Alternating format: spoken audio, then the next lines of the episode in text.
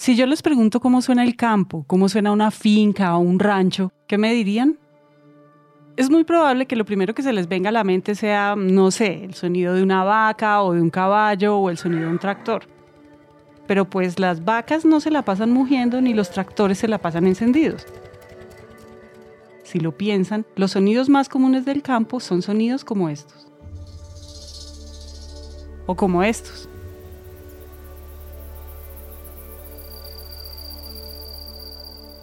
Estos sonidos son insectos. Lo interesante o tal vez lo desafortunado es que cuando pensamos qué hay en el campo, decimos justamente eso, vacas, gallinas, caballos, tractores, tierra, no sé, agua. Y sin embargo, aunque los escuchemos todo el tiempo, nos olvidamos de los insectos. Entonces, mira, aquí estamos tratando de o tratándonos, ya hemos establecido un jardín nativo Para el episodio de hoy, Juan Pablo, nuestro productor, viajó a la zona cafetera colombiana a conversar con Juan José Castaño. En este momento, Juan José está mostrándonos una de las fincas que administra, que queda muy cerca de un municipio llamado Chinchiná. Juan José se describe a sí mismo y con orgullo como campesino. Yo vengo de, de unas raíces campesinas, diría yo que de la pucha vieja de, de la gente de, que eran unos robles. Mi papá toda la vida fue eh, caficultor, eh, trabajó pues en una finca donde él se pensionó y pudo disfrutar de ella pues trabajando que es lo que nos enseña pues la vida con los principios eh, que se tiene de vida. Entonces de ahí yo nace mi interés por el campo, por poder aportar para ello y yo soy de los de los que siento mucho, mucho amor por el campo. Yo, yo, yo no me veo viviendo en una ciudad, en una selva de cemento. Después de caminar por cafetales, muchos de ellos mezclados con cultivos de maíz, y de pasar un río pequeño que de pronto alcanzan a escuchar en el fondo, llegamos a un lugar diferente. Esto es un jardín para las abejas, ¿sí? para que ellas tengan como una concentración más aquí. Y de hecho aquí mantiene mucho polinizador. ¿Quieres subir hasta el apiario? Lléveme a, donde, a todas partes. Ven. Eso es un apiario. Un apiario, como en palabras así como para niños, es como un criadero de abejas. Exactamente. ¿Y en una cajita de esas cuántas abejas puede haber? 60 mil. ¿60 mil? Por cada una. ¿Y eso? Una, dos, tres, cuatro, cinco, seis, siete. 6 por 7, 420 mil. La más brava que tengo es esa. ¿Cómo esa es una porquería. Son, yo puedo pasar en este momento si quisiera por el frente de esas cinco colmenas de allá. No pasa nada. Pero no me las pase a ellas. ¿Por qué? Se emputan y me pican y me hacen salir corriendo. ¿En serio? me han pegado unas trillas, pero es tan bacano. es muy bacano. Aunque yo ando con la idea de meterlas dentro del cultivo. Bueno, camina pues allí. Camine, camine y me cuenta. La pregunta es, ¿qué tienen que ver las abejas en este podcast? O bueno, formulemos mejor la pregunta, ¿qué tienen que ver los insectos con agricultura sostenible? El episodio de hoy es la respuesta a esa pregunta.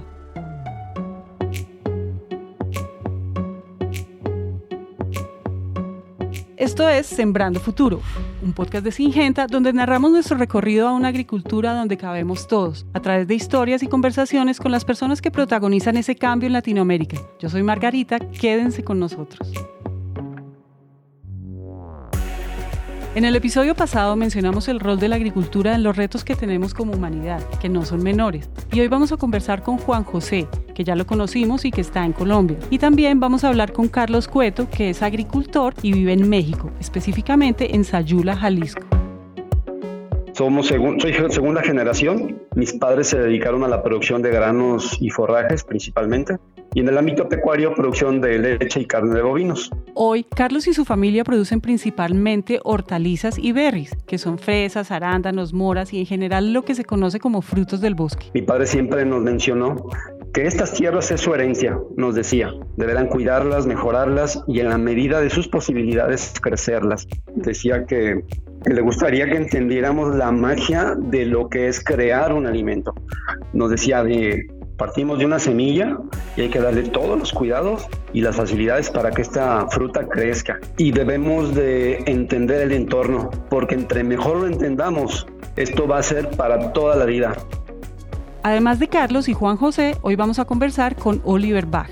Soy Oliver, eh, alemán, tengo 27 años de vivir en América Latina, eh, más específicamente en Costa Rica, país biodiverso, mega, bio, mega diverso, igual que México y Colombia, entre otros países. Aquí en Costa Rica terminé mi maestría en conservación de vida silvestre, pero desde la tesis eh, terminé estudiando fauna en, en fincas agrícolas y eso me motivó a trabajar en proyectos que combinan la conservación, el bienestar de la gente con la producción agrícola. Entonces ya llevo como más de 20 años de trabajar en proyectos y programas de agricultura sostenible.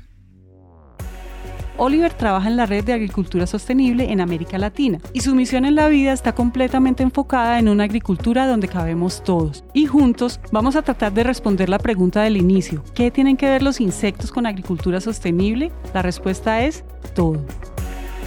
Resulta que los insectos que muchos de ustedes quisieran exterminar, acéptenlo, tienen una relación bien particular con la agricultura, porque por un lado, y esto hay que decirlo, muchos insectos son plagas y son capaces de terminar con cientos de hectáreas de cultivos en días.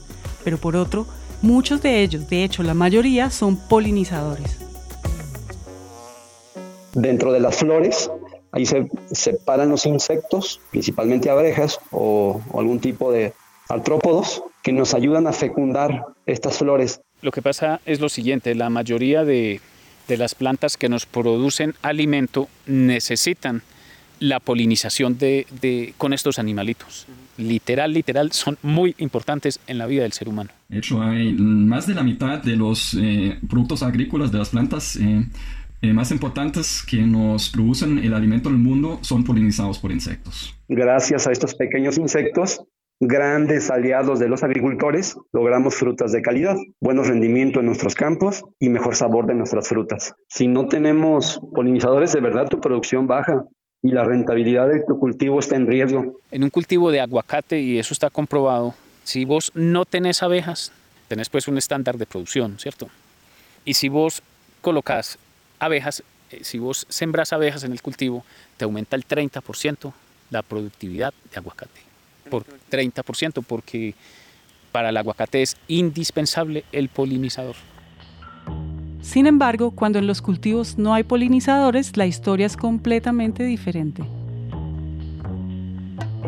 Si no hay polinizadores, pues no hay naturaleza, no hay vida, no hay cosecha, no hay frutos. Si no hubieran esos polinizadores, desaparecería entre el 30 y 40% de la alimentación mundial. He notado, por ejemplo, en una finca que yo administro en Chinchiná también, de los mismos propietarios, sembramos un guanábano y no echa guanábanas precisamente porque no hay polinizador, porque es una abeja que es mucho más grande y, y, nos va a tocar hacer una polinización artificial. Toca coger con la punta de una navaja o con un palito y meter el polen dentro. Ese trabajo lo hacen los polinizadores. Entonces, he ahí el problema de, no haber ecosistemas. Desde finales del siglo XX, el mundo en general ha presenciado una reducción significativa en la cantidad y en la diversidad de los insectos y otros animales polinizadores en los ecosistemas. La magnitud exacta de este problema es muy debatida, pero hay un consenso y es que el problema es realmente urgente, que la desaparición de estos ecosistemas implica riesgos económicos directos para la agricultura y amenaza la seguridad alimentaria a nivel global. Para atender este problema hay que entender primero las causas, que como cualquier problema complejo son muchas. Primero, hay presiones planetarias. El cambio climático, la emisión de todo tipo de contaminantes al ambiente, Además del cambio climático, las abejas en específico sufren una enfermedad llamada barroosis o barroasis, que es una de las enfermedades más graves de esta especie, que afecta a las abejas en todas las fases de su desarrollo y que provoca pérdidas masivas en las abejas. Ahora, además de esto, hay una especie de desconocimiento de la importancia de estos insectos para el ecosistema. Por lo general, los insectos en la agricultura son considerados como plagas, pero no es así, es solo un pequeño porcentaje la mayoría son benéficos. Polinizan los cultivos o depredan a otros insectos plaga, ¿verdad? En la medida que tengamos mayor conocimiento, la mortandad puede bajar. En la agricultura, por ejemplo, pues se aplican eh, insecticidas en algunas partes, productos de control generalistas, incluso de origen orgánico, que afectan a este tipo o a estas especies, a pesar de tener eh, producciones orgánicas que pareciera que son las más amigables con el ambiente, no lo son. El manejo integrado de plagas es un reto muy, muy grande. El manejo integrado de plagas que menciona Oliver habla de ver la finca como un todo, como un sistema. Habla de controlar las plagas, que como sabemos es muy importante, protegiendo la salud humana, el medio ambiente y la biodiversidad. De igual manera, los polinizadores enfrentan un mayor riesgo de extinción debido a la pérdida de hábitat y el acceso a fuentes alimentarias naturales. Y eso pasa primero porque un mismo cultivo en la misma área reduce las opciones de alimentación de estos insectos. Pero también porque para muchos agricultores hay una creencia de que lo único que debería crecer en sus cultivos son las plantas de sus cultivos. Es decir, que lo único que debería crecer en un maizal es maíz, que lo único que debería crecer en un cafetal es café y que lo único que debería crecer en un cultivo de aguacates es aguacates y que todo lo demás hay que quitarlo. Yo, por ejemplo, conozco fincas en, en Chinchiná que las mantienen como un patio.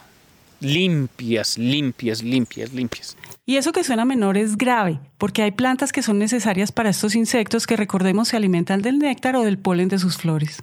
Tenemos que tener esa conciencia de que tenemos que crear ecosistemas para los polinizadores. Y eso es lo que nosotros queremos, es tener esas eh, condiciones para que haya muchísimos, muchísimos más polinizadores. En medio de todo este contexto, hace más o menos 15 años en Inglaterra y en el marco de un proyecto llamado BOSS, que es como se llama en inglés al zumbido de los insectos, nace dentro de Singenta un proyecto con el nombre de Operación Polinizador.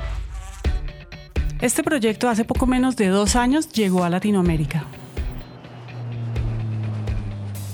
Operación Polinizador para mí, en mis palabras, es eh, yo creo que es como eh, crearle la conciencia a los caficultores y no solo a los caficultores, a las eh, personas que producen otros alimentos.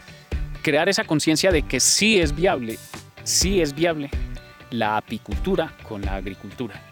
Si nosotros aplicamos todas las prácticas que hay, que yo conozco ya en la agricultura, es completamente viable con la apicultura. Desde mi punto de vista es un proyecto muy importante sobre biodiversidad y es de gran impacto en la producción de alimentos y consiste en el establecimiento de refugios naturales para los polinizadores en las áreas cercanas a los cultivos. Y este proyecto tiene la intención de identificarlos, cuidarlos y que se multipliquen para que nos ayuden con la polinización de los frutos que estamos produciendo. Y de esta manera logramos una producción más eficiente, mm, de mayor rendimiento y frutos de más calidad.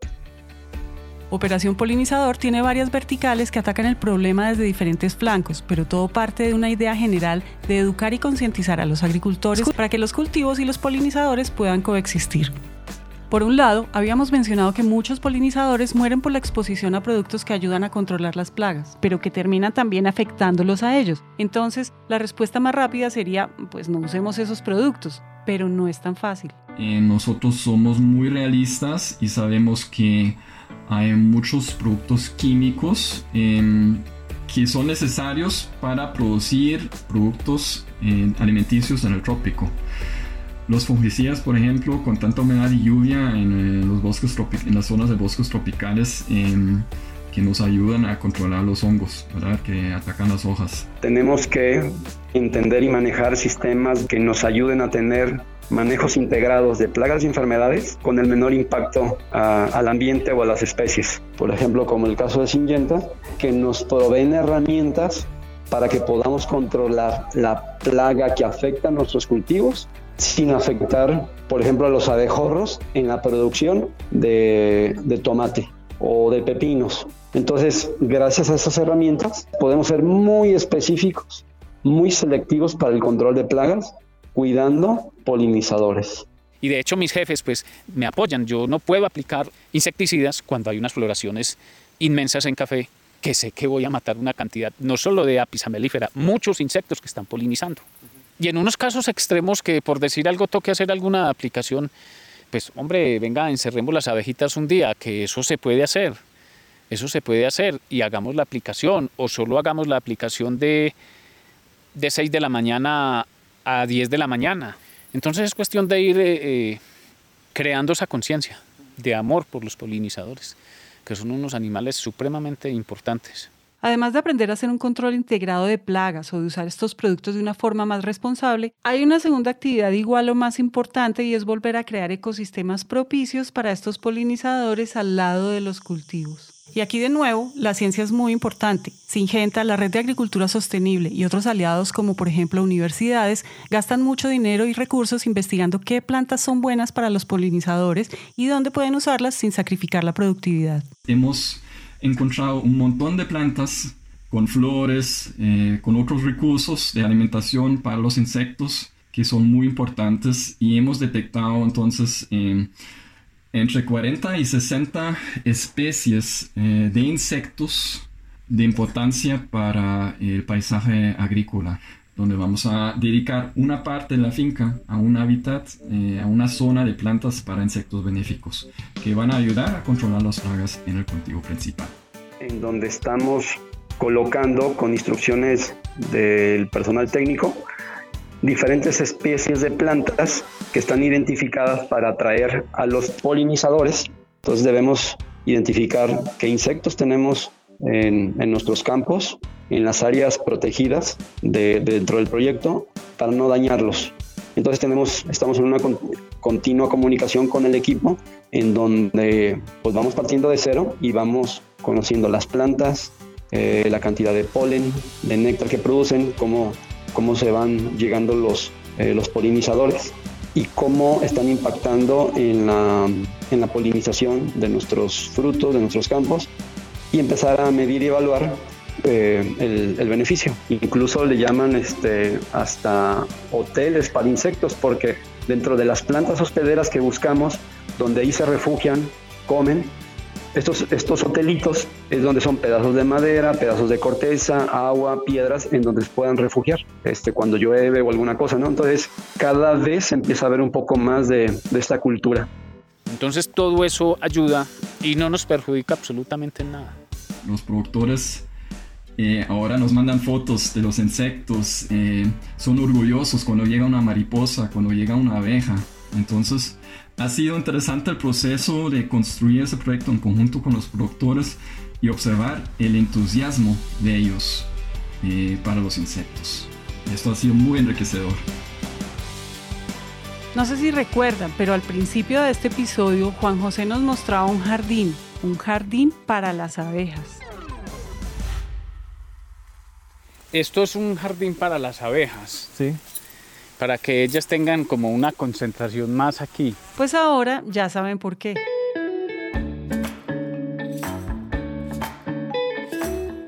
El plan detrás de Operación Polinizador es muy claro y es demostrarle a otros productores como Juan José o como Carlos que esto no es un cuento más y eso solo lo genera la demostración. Es cuestión de, concientizar, venir y traer los eh, caficultores y mostrarles que sí es compatible que sí es viable tener eh, ecosistemas dentro del café para los polinizadores. La certeza de poder mostrarle a ellos que esto funciona y poderle yo decir a un caficultor, grande o pequeño como sea, venga, déjeme poner un núcleo de abejas en su finca. Le garantizo que no va a tener problemas para que le polinicen, para que usted tenga una conciencia limpia de que aporta al medio ambiente. Y qué bueno sería poder ver cada finca cafetera con abejas? Eh, ojalá se pudiera ampliar y ojalá esto en 10 o 20 años va a ser la normalidad de la agricultura. Que cada finca o cada zona tenga sus hábitats para conservar los insectos, que muchas poblaciones de insectos lamentablemente, al igual que otro, otras especies de fauna, están en amenazadas o en peligro de extinción. Y de hecho sé que esto es un proyecto que es macro, que es en muchos países y me siento muy orgulloso de ser el pionero en Colombia de Polinizador Colombia. Por eso me la entrego toda. Esto a mí no me retribuye económicamente en nada, pero me retribuye más como si me pagaran millones porque sé que hago un aporte al medio ambiente súper y sobre todo a la polinización, a salvar estos, estos eh, animalitos que son tan importantes para la vida del ser humano, y digámoslo así, porque eso es una realidad. Eso, eso es eh, muy importante para la vida del ser humano. Entonces lo veo con mucha empatía, que hagamos el esfuerzo entre, entre diferentes actores en diferentes lugares, buscando un, un mejor, un mejor mundo para todo, ¿no? Y creando condiciones y sentando de alguna manera eh, precedentes, algún liderazgo de creer en que las cosas se pueden hacer mejor. Este episodio fue producido por Juan Pablo Ramírez y editado por Santiago Cortés y Lorena Salazar. El diseño de sonido es hecho por Juan Diego Bernal y el trabajo gráfico por Angie Acuña y Luisa María Ríos. Sembrando Futuro es una producción de Naranja Media para Singenta. Agradecemos a Oliver Bach, a Carlos Cueto y a Juan Carlos Castaño por su tiempo y por compartir sus conocimientos con nosotros.